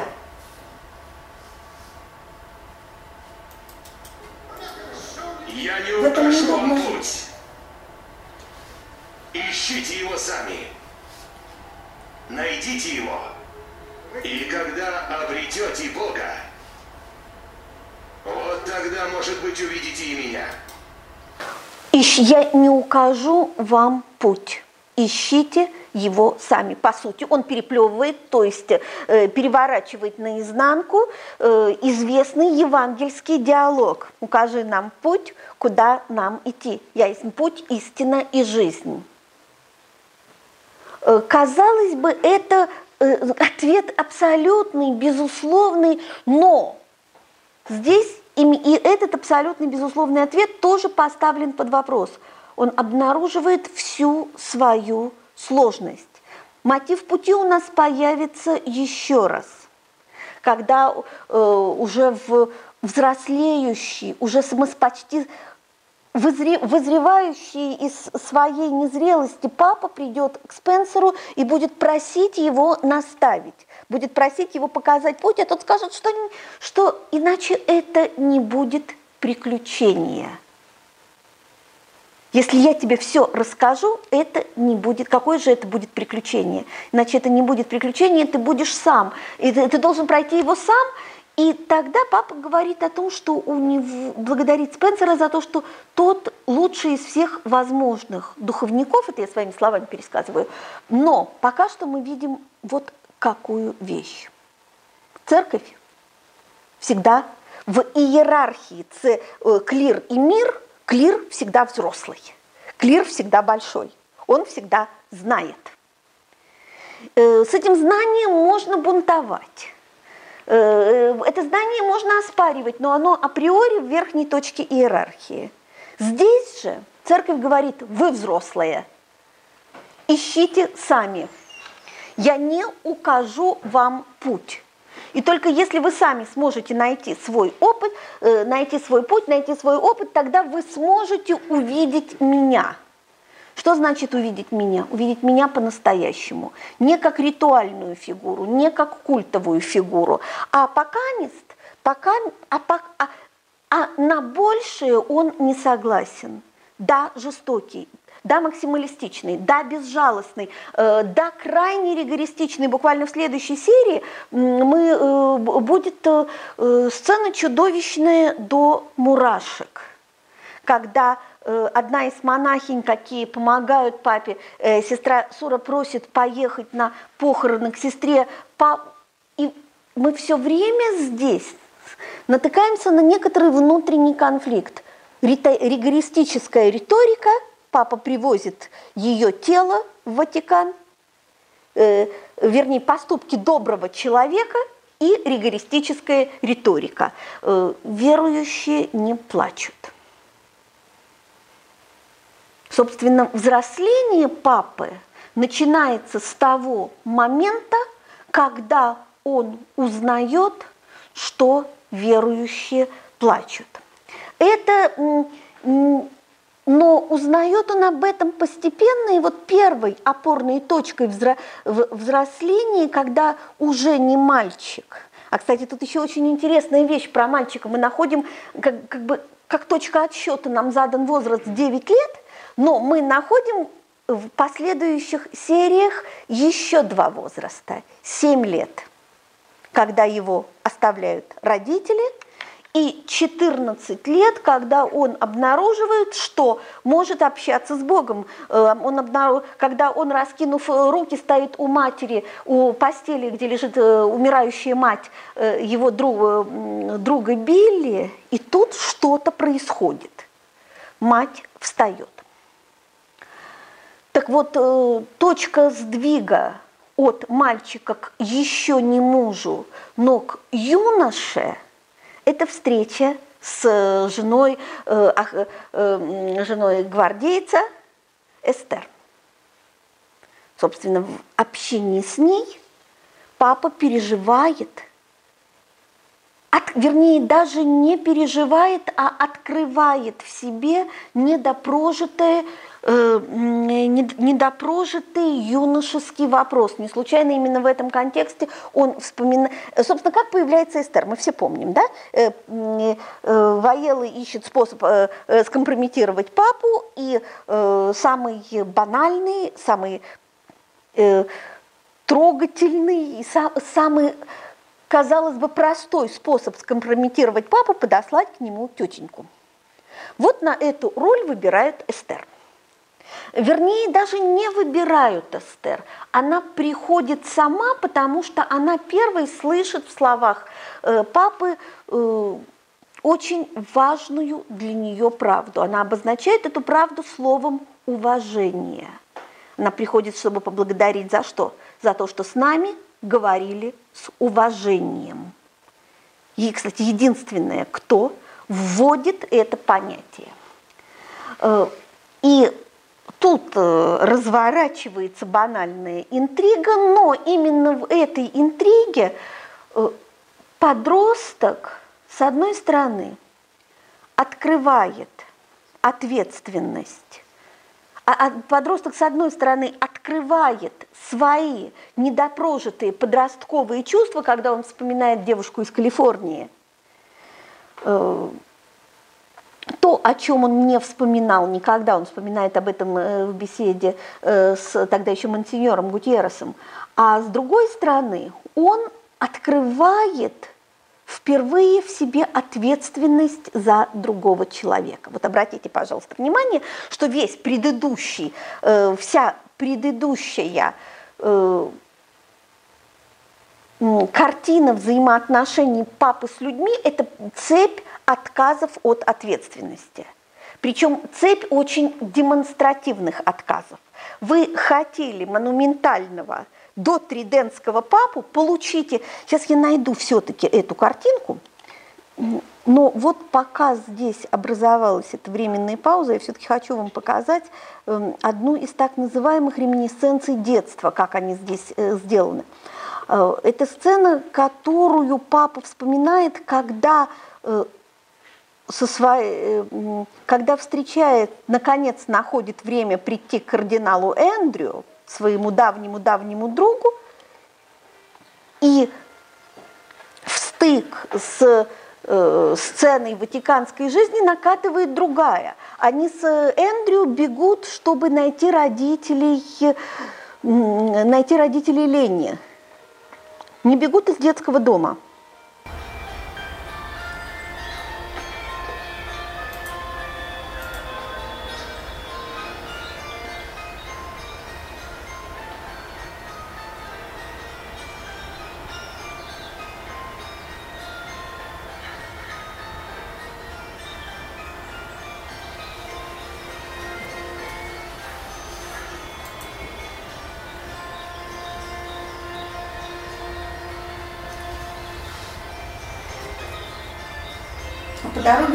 мудштук, тот мудштук, который аукнется в последующих сериях.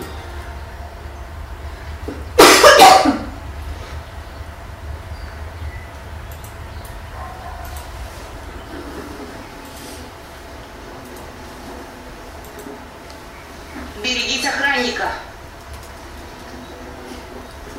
Это настоящий, такой детский, э, чеховский побег по стилистике.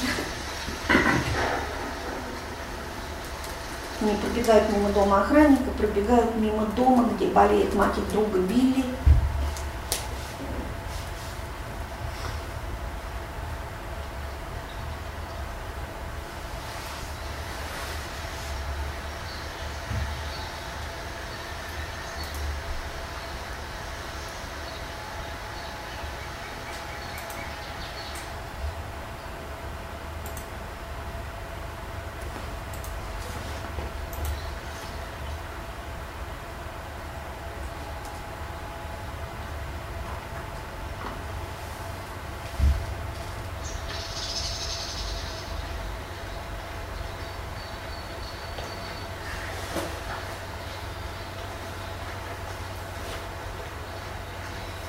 очень интересная сцена. Вот они выходят на развилку.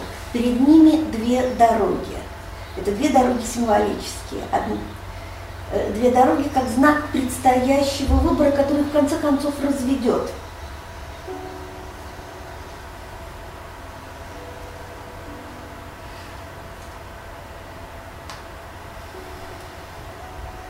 Как взрослые они подбирают сигарету, аккурат точнее.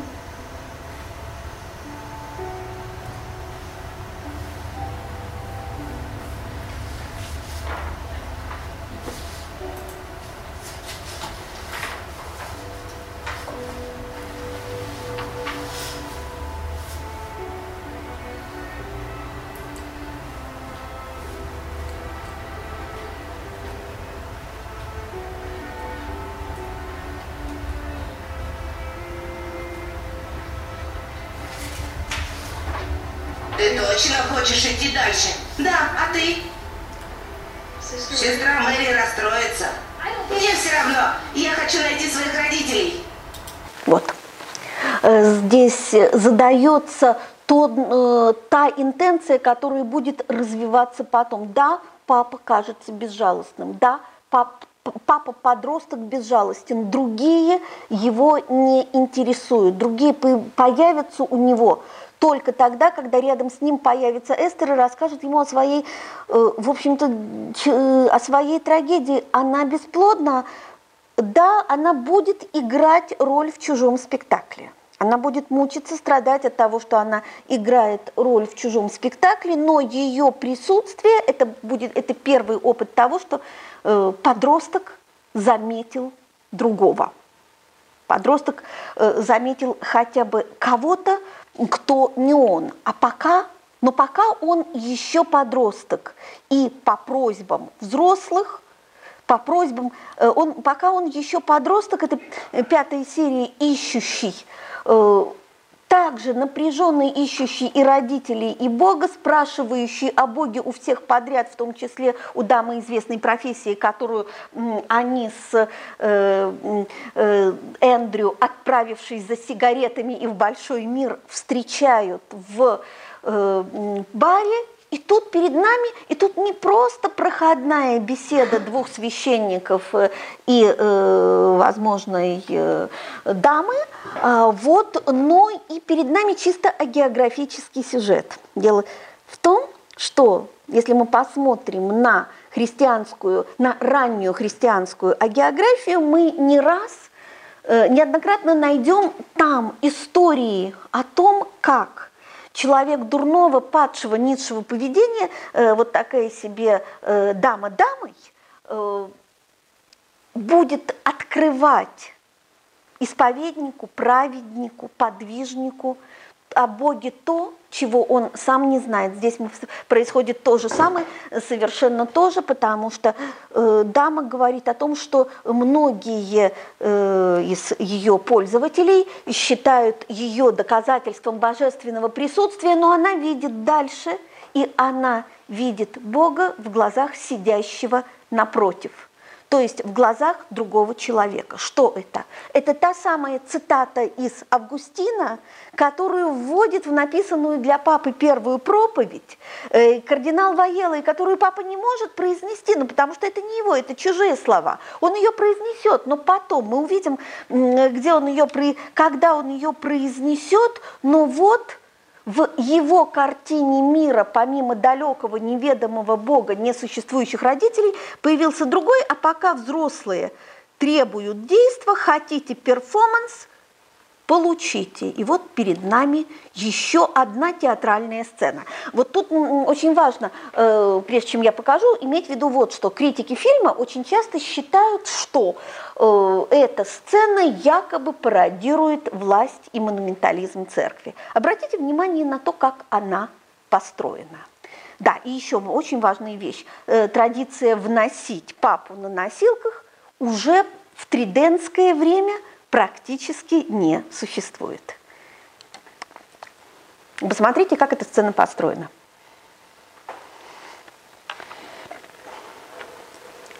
Перед нами перформанс «Папское величие». Папа облачается в маскарадное одеяние.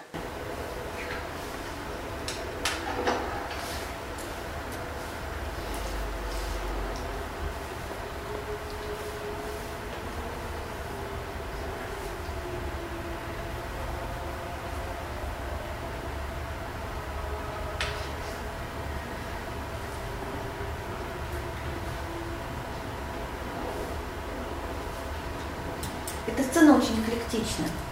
Здесь атрибуты не только папской власти, но и апахала – это атрибуты имперской власти, атрибуты власти той империи, которой уже давно нет.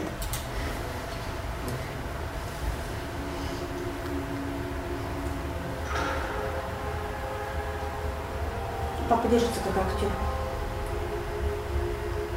Тогда он был мальчиком растением, перед актером.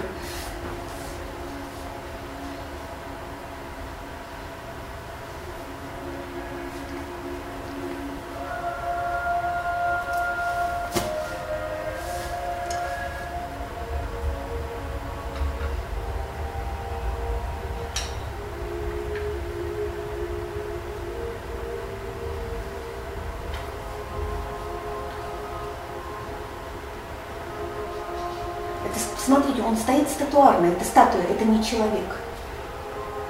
И сейчас посмотрим, в какой момент он вдруг, в нем вдруг прорвется человек.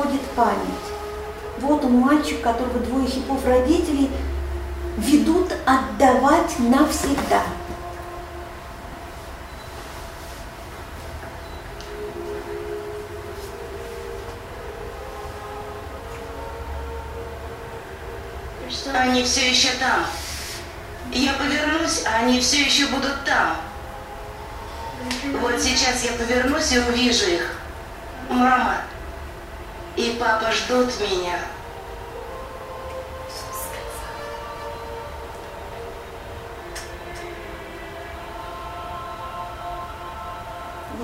это точка отсутствия Бога. Он не там, он здесь. Нет другого человека.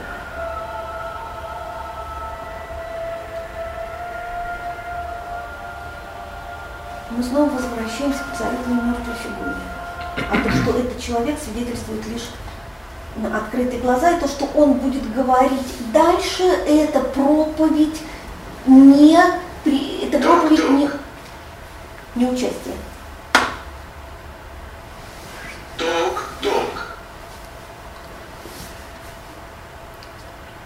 Нас нет дома. Братья кардиналы, с этого самого дня нас нет дома, кто бы не стучал в нашу есть только для Господа. С этого самого дня все, что было широко открыто, будет закрыто. Вот они, захлопнувшиеся окна второго Ватиканского собора. Обращение в христианство. Мы уже это сделали. Экуменизм. Было такое, проходили. Толерантность. Она здесь больше не живет. Ее выселили. Она освободила дом для нового жильца, у которого совершенно противоположные вкусы в оформлении интерьера. Я останавливаюсь здесь, потому что э, просто потому что мы уже довольно долго разговариваем, и я думаю, что э, все устали, хотя, ну, в общем-то, э, тут можно еще очень многое говорить, но все-таки я кое-что скажу еще дополнительное. Вот я обозначила несколько точек движений, несколько точек взросления. Встреча с Эстер он, папа видит другого человека, но это любопытно, что в тот момент, когда папа начинает молиться за Эстер, в той сцене, в той серии, в которой папа начинает молиться за Эстер, у него в речи появляется новое слово, которого прежде в дискурсе фильма не было вообще. Это слово «жалость». Он обращается с этим словом к, к кардиналу э, Ваела, который просто исхитрился, но он выполнял свою работу – он ничего дурного по его суждению не делал, хотя он, э, хотя он сам раздираем между привычкой к интригам и э, присутствием совести. Вот у Салтыкова-Щедрина э, в современной идиллии главный герой гонит от себя стыд. «Уходи же!» кричит он. «Уходи! Все, что же ты все за мной уходишь и ходишь?» Кардинал Ваела не гонит от себя стыд, стыд в нем присутствует, но он мучительно э, пытается исповедать свой стыд – жить со своим стыдом, э, исповедать свой стыд перед абсолютно безгрешным мальчиком, перед, перед человеком, которого он называет ты истинным праведником, мальчиком-инвалидом Жарамина. Так вот, в речи папы появляется новое слово, а затем постепенно и появляется новое отношение к миру. Оно появляется, э, в этом фильме очень интересно проследить, каким образом оно будет рождаться. Оно появляется с каждой новой утратой. Да, папа ригористичен, он вводит э, невероятно высокие требования к э, священству, мальчик, которого подозревают в гомосексуализме из-за того, что не может стать священником, бросается с моста – Утрата первая. Утрата вторая, гибель близкого друга, который принимает на себя ответственность за эту утрату. Утрата третья, кенгуру. И с каждым новым, с каждой новым горем, с каждой новой потерей герой меняет лицо в самом буквальном смысле. Кнута и прятка. Вот. Так что вы скажете? Нет, это вот посмотрите, пожалуйста, перед нами мы видели только что застывшую маску, высокомерную застывшую маску. И более того, несколько кардиналов сказали мне, Это что у нее близкие дружеские отношения с дурным запахом Человека, который горюет.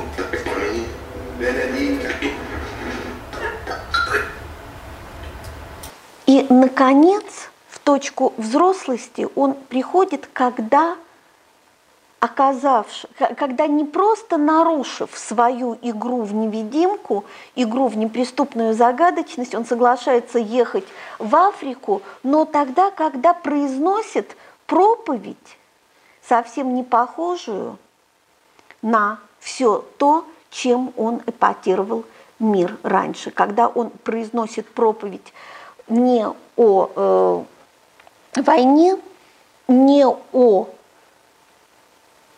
страданий, ведущим к несуществующему Богу, а по сути повторяет те слова, которые э, ему некогда напишет кардинал Ваела. Он произносит проповедь о любви. Но что происходит до этого?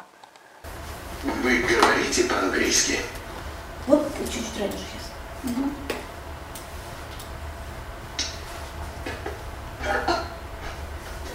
жертвовавший нам деньги. Вода Я встретился со знаменитым американским писателем. Какой искуситель. Он сказал, что помнит лишь извращение и страсть своих женщин. И я ничего не могу поделать. Мне вспоминается свой малый опыт подобного рода. Вы можете спросить, какой? С той девушкой в Калифорнии, с которой я был больше 30 лет назад. Она сказала мне, Можешь прикоснуться к моим ногам. И это стало навязчивой нездоровой мыслью. И хотя намерения мои были честными, я даже не осознавал, что делаю это. Должно быть, я согрешил с Эстер, Питером и маленьким Пием. Они уехали из Ватикана, не попрощавшись со мной. Просто исчезли. Теперь мне не спится по ночам, потому что я думаю о тех фото, которые они оставили, которые, как я думал, им важны. Держу на руках малыша Пия. В такие моменты я чувствую себя виноватым, потому что я должен думать о своем единственном настоящем друге, Эндрю Дюсанье. Он умер из-за меня. Однако я уже перестал испытывать угрызение совести. Вместо огромного бремени вины у меня теперь остался его маленький кусочек – да чего же странная штука человеческая душа. Не правда ли, отец? И, наконец, отец, мир. Жалость, сострадание, прощение. Он и все христианские добродетели на свете больше во мне не живут. Может быть, они правы? Я жесток. Я знаю лишь, что все, что я не делаю, я делаю ради Бога. Вот и все. Мое наказание, отец. Вот подросток упивается своей жестокостью. Человек зрелый, человек взрослеющий ставит себе вопрос. Я жесток, он начинает рефлектировать себя. И вот дальше будет очень любопытная сцена. Помните, когда папа, папа просит наказание, дайте мне наказание. Это нормальная практика, практика эпитемия. Но тут оказывается две вещи. С одной стороны, оказывается, что священник не, Бельмеса не понимает по-английски, и то есть оказывается, что папа исповедуется перед тем невидимым, существовании которого, о существовании которого он по-прежнему вопрошает, а с другой стороны, ничего не понимающий по-английски священник, я сейчас заканчиваю уже, простите, да? Нет, нет, просто чтобы никого не задерживать. А, ничего не понимающий по-английски священник в ответ на просьбу в наказании протягивает ему записку с рассказом о том, как мать Антония издевается над монахинями и над жителями и э, не дает им и вынуждает их за э, несколько стаканов воды совершать чудовищные вещи. То есть, что ему дают в ответ на просьбу наказания, о наказании? Поручение. Не просто поручение. Не просто наказать другого человека. В ответ на просьбу о наказании ему отвечают просьбой о сострадании. Ему рассказывают о бедах. И тем самым радикально трансформируют не только его жизненную позицию, но и э, его богословие, образ Бога. Это не тот образ, это не тот Бог, который наказывает за прегрешение. Это Бог, который просит о соучастии. Это Бог, который просит о соработничестве. И именно поэтому Он и произносит в довершении встречи проповедь о любви. Произносит те слова, какие он не мог произнести, когда... Вот.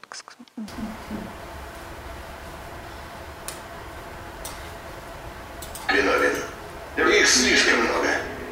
Он говорит о виновных войне. Мы все виновны в войне и смерти. Всегда. И точно так же мы все можем быть виновны в мире. Всегда. Я прошу вас об этом, став на колени. Я готов умереть за вас. Только чтобы вы смогли стать виновны в мире. Я всегда говорю детям, которые пишут мне письма со всех концов света. Подумайте о том, что вам нравится. Это и есть Господь. Детям нравятся разнообразнейшие вещи, но никто из них никогда не писал о том, что им нравится война.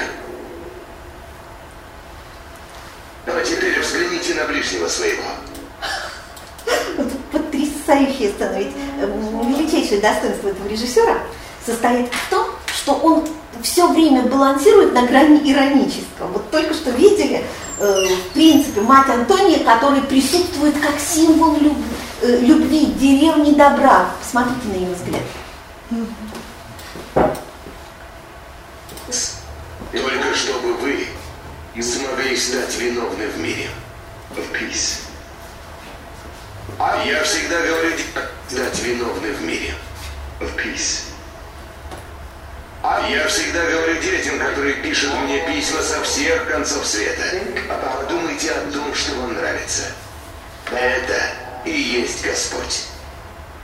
Детям нравятся разнообразнейшие вещи, но никто из них никогда не писал о том, что им нравится война. Смотрите, А теперь взгляните на ближнего своего.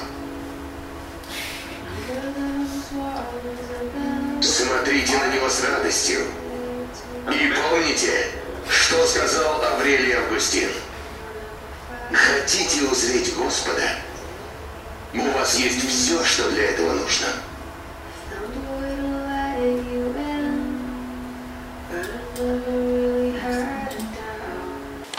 Потом он, когда э, он будет, воз- самолет будет возвращаться в Рим, это будет уже совсем другой человек. Он пройдет по рядам и впервые будет смотреть на, люд- на спящих людей, на самое беспомощное, что вообще может быть. И впервые на слова о том, что проповедь его была хороша, он, ответь, он не поймет, что речь идет о нем. Он будет говорить это, э, на слова «это было прекрасно», он ска- будет говорить о том, что да, танцовщицы были совершенно замечательные, а на прямую похвалу себе он не раздуется, как в первых сериях, а, э, прос, а молча кивнет, и впервые он откажется от своей власти и снова станет мальчиком. Тем самым мальчиком, который, который спросит, а можно ли потрогать монитор в кабине у пилота. Вот посмотри, там, эта, эта сцена совершенно завораживающая, но это уже другой ребенок. Это уже тот ребенок, который освободился во взрослом. Во взрослом, прошедшем через страдания. Во, взро- во взрослом, прошедшем не только через страдания памяти, но и через страдания связи с другими людьми. Не случайно э, перед сценой в Африке будет еще одна потрясающая сцена, в ко- которая запараллелена с, с, с разговором со Спенсером. И э, будет и в которой снова звучит тема возраста. Мы помним в разговоре со Спенсером, ему 9 лет. А сцена в Кастель Гандольфо, где папа впервые произносит еще одно слово. Я устал, до этого он, не, э, до этого он нерушимый, до этого он машина по производству теологий. А здесь он впервые говорит, я устала, когда м, дама пресс-секретарь э, рассказывает о том, как ее заворожил полет на самолете, он отвечает, для вас, молодых, это должно быть интересно, на что дама отвечает ему, что они ровесники. На что папа, папа возражает, они раньше были ровесниками. Это человек, который вошел в полноту возраста. И именно поэтому он смог увидеть в себе ребенка, войти в полноту возраста, стать по-настоящему взрослым, стать по-настоящему сострадающим, ответственным, видящим другого. Вот, э, собственно, это та- такой очень краткий, очень пунктирный комментарий к тому, что можно бы вычитать в этом фильме. А музыку, конечно, здесь нужно анализировать отдельно. И то, как музыка вводится э, в диапазоне от «Аве Мария» до «Лайбах», э, вот, в какие моменты она появляется, что она говорит. Есть замечательные работы в интернете по и- изобразительному ряду в этом э, фильме. В общем, можно сказать, что если мы попытаемся посмотреть на, условно говоря, э, христианское кино последних может быть, 10 лет, вот то, что так или иначе относит себя к церкви, э, вот, на мой взгляд, это один из самых непростых, самых противоречивых и одновременно самых удачных случаев. Спасибо. Лекция проведена и записана по заказу православного мультимедийного портала «Предание.ру».